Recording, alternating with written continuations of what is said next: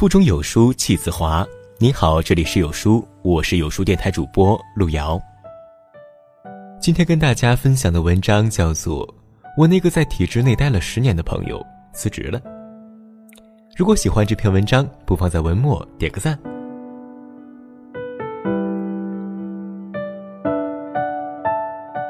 前不久呢，有这样一张在朋友圈里刷屏的图片：不要去打骂那些年轻人，他们会立刻辞职的。但是呢，你可以往死里去骂那些中年人，尤其是有房有车有娃的那些。作为一个中年人，真的是很扎心的。看起来有房有车，光鲜亮丽，其实呢，每天睁开眼睛就欠下了一大笔债，房贷、车贷、生活费，还有孩子的学费和培训班。上有老下有小，哪里敢轻易辞职呢？即使是面对着再大的委屈和不平，也只能小心翼翼、如履薄冰的活着。而作为体制内的人来说，更扎心的可能是，辞职了没着落，不辞职不甘心，辞不辞都一样难。前不久呢，作家阿秀写了一篇文章，叫做《我花了二十万从体制内跳槽》，讲述了他从体制内辞职的故事。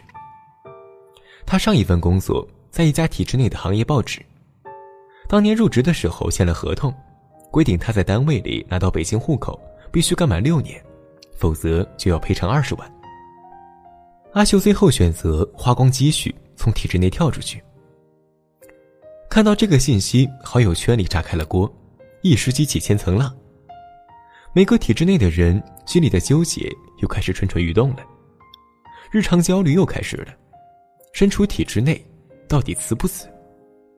如果不辞，感觉真的像文章里写的那样，未来没有什么工作是稳定的，每月拿着固定工资，每天做着重复的工作，感觉永远永远也出不了头了。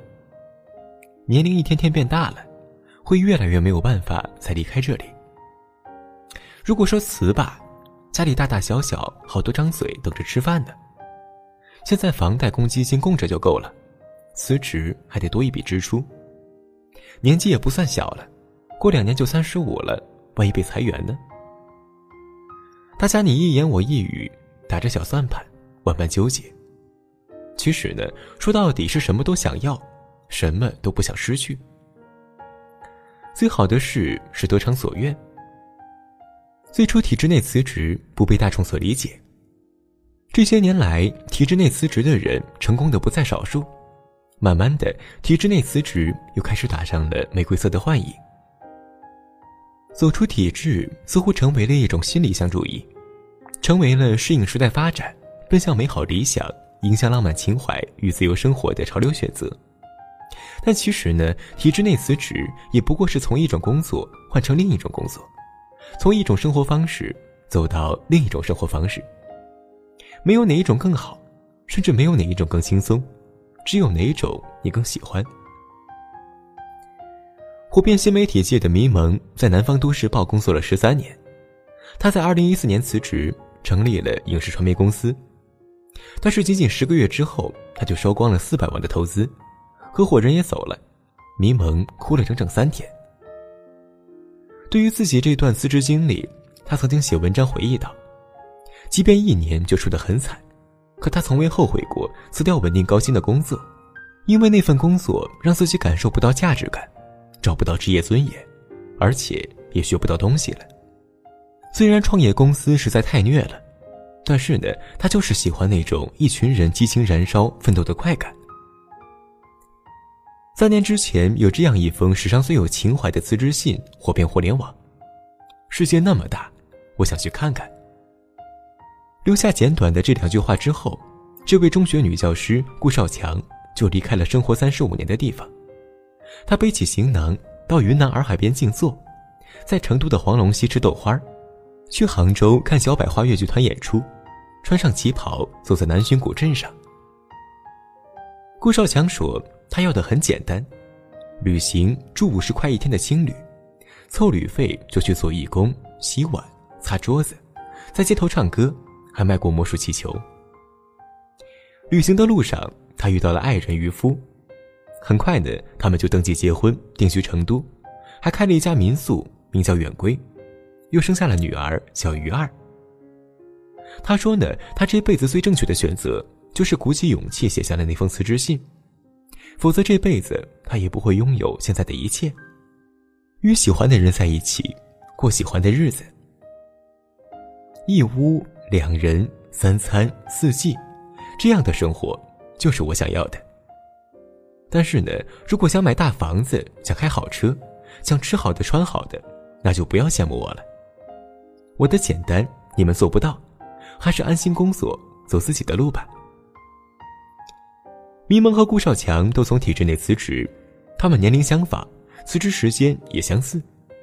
一个选择了内容创业，在没日没夜的拼搏中享受多巴胺带来的快乐，而另外一个选择了一边旅游一边生活，在悠闲自在中感受生活的本质。迷蒙获得了认可，也赚了很多钱。顾少强得到了内心的平静和幸福，也有了很多时间和自由。说谁更好？其实呢，他们得到的都是一样的好，那就是得偿所愿。我有一位老朋友，我管他叫东哥。辞职前呢，在老家县城的政府办，县城小地方，待遇虽然很一般，但是呢，吃在食堂，住在公务员小区，出门拐个弯就是单位。生活成本低，幸福指数高，在当地的人脉广，去哪儿办点事儿都灵光。因为有这么个儿子，他妈在小区里都特别受街坊邻居待见，但他呢还是决定辞职。专业不对口，工作没意思，感觉每天都在打杂，没劲儿，收入太寒碜，去超市买点青菜水果还得比价格，太憋屈。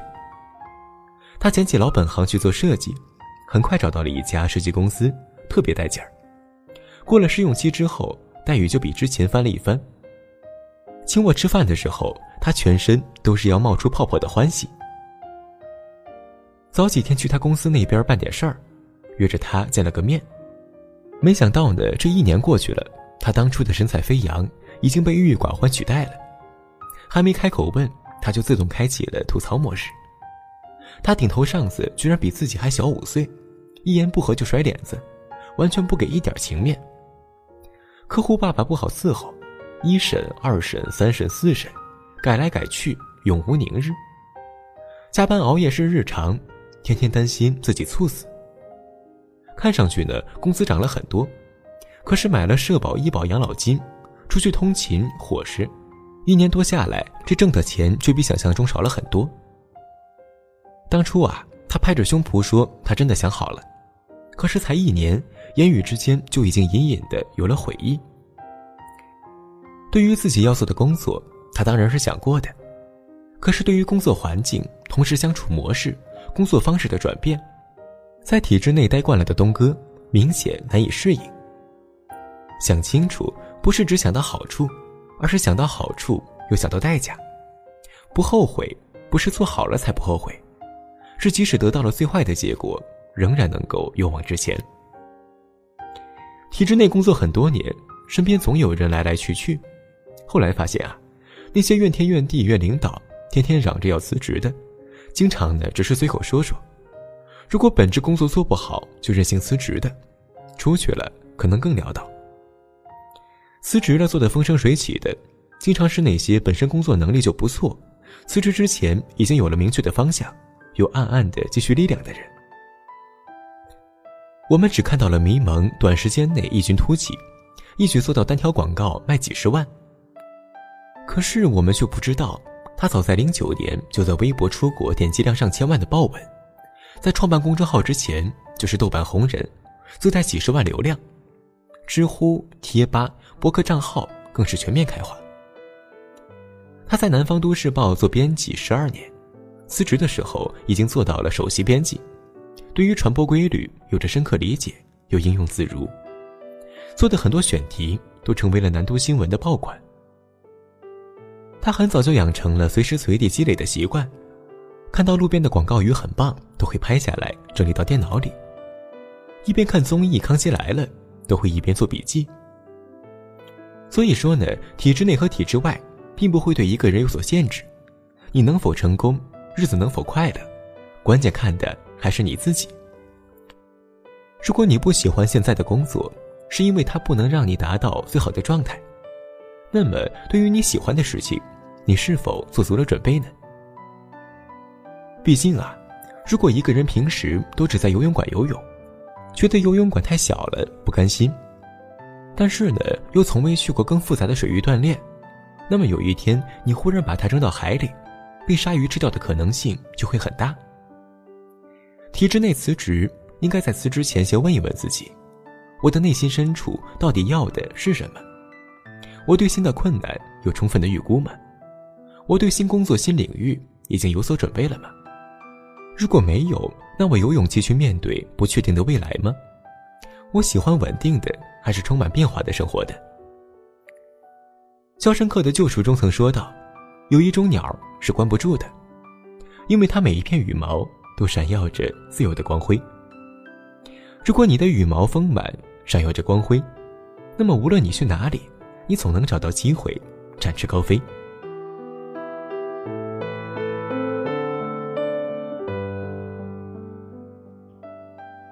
在这个碎片化的时代，你有多久没读完一本书了？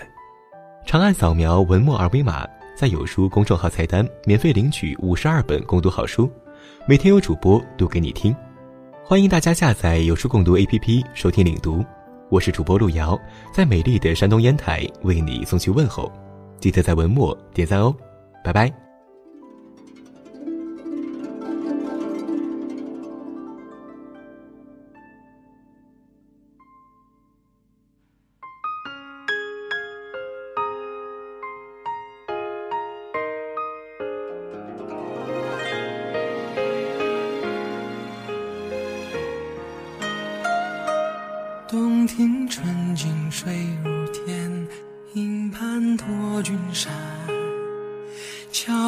润湿油纸伞，风卷帘东川。一篙撑开浮萍伞，侧过小河畔。白莲乱珠跳入船，满目红绫缠。千金湖水碧天，山色风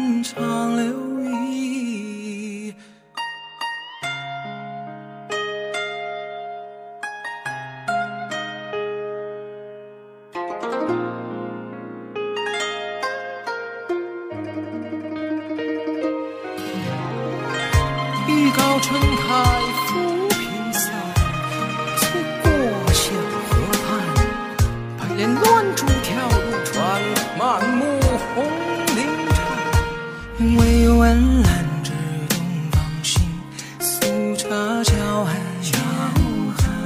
偏山云雾手一盏，花水香楼兰。南满湖云阵横行走，浮沉起江盏。说书讲到三国乱，醒目拍下卷。清如水，碧云天，山色风。